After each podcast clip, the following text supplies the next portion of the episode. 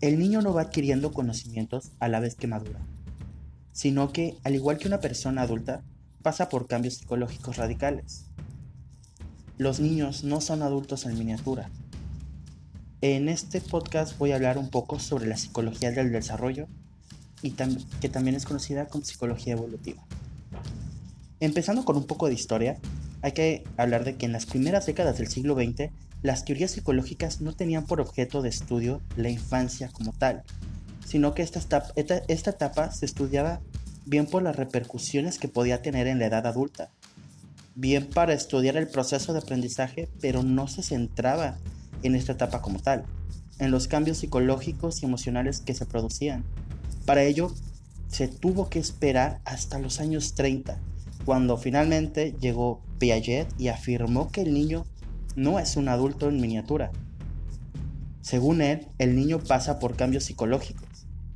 Presta atención a cómo crecen y se desarrollan a lo largo de la infancia y en distintas áreas, como son el área social, emocional y cognitiva. Y en todas ellas el niño aprende mediante la acción, no por medio de la instrucción.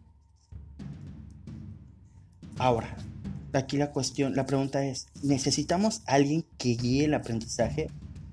Pues bueno, siguiendo los estudios de Piaget, de Vygotsky que, y de Vygotsky, que coincidía en líneas generales con él, opinaba que era necesario que el niño contase con la ayuda de una persona adulta para que le guiase en las distintas fases del proceso de aprendizaje, idea que fue secundada por Erickson a quien le debemos no solo a la división del desarrollo psicosocial en ocho etapas, sino también la introducción de la conocida crisis de identidad que se sufre en, la adolescencia.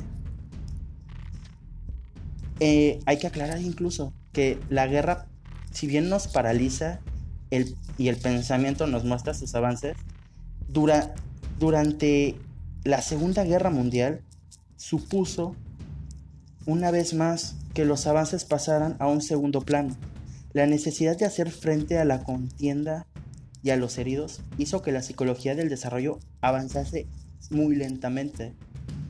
Pero tras la firma del armisticio y el inicio de la posguerra, se produjo una revolución cognitiva, en la que los modelos cognitivos partían del procesamiento de la información, algo que condensó Bandura quien mantuvo en su teoría de los principios que mantenía tanto Piaget como Vygotsky, y que, y que evolucionó con Chomsky, quien introdujo la importancia que tiene la adquisición de, del lenguaje en el desarrollo psicológico del niño.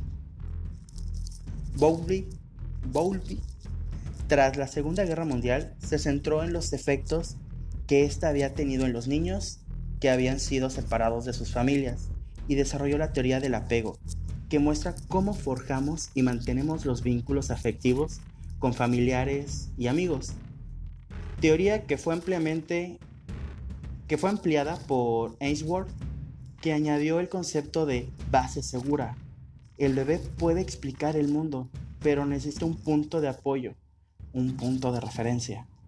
Hoy en día esta hoy en día esta corriente sigue vigente se centra en el estudio de las causas y el tratamiento del autismo, de los trastornos del aprendizaje y dado que cada, cada vez hay más esperanza de vida, también se centra en las cuestiones que afectan a la vejez.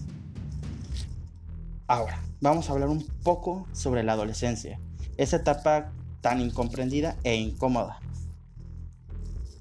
¿Cómo son los adolescentes? Dramáticos, irracionales y a veces quieren destacar. Viven entre dos, etapas, entre dos etapas, lo que lo vuelve muy incómodo. Se sienten independientes, pero requieren cuidados, cariño y amor. A veces no los entendemos y la mayoría de las veces no se entienden ni siquiera ellos mismos.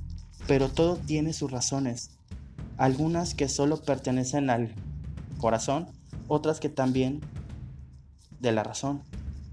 La etapa entre los 11 años y los 19 años es la adolescencia, un periodo crítico para el desarrollo de la personalidad y de competencia en general.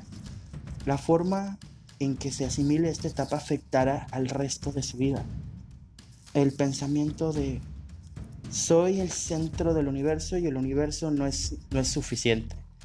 Parecen decirnos constantemente, pero están en plena revolución hormonal, lo que les provoca la sensación constante de ser observados, por lo que se sienten siempre víctimas de lo que les rodea.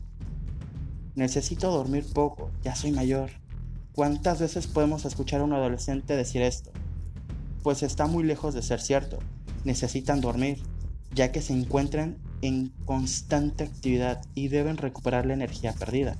Al igual que los niños, necesitan dormir entre 8 y 10 horas diarias. Solo así podrán adquirir y asentar sus conocimientos. Bueno, con eso terminamos el tema de la psicología del desarrollo.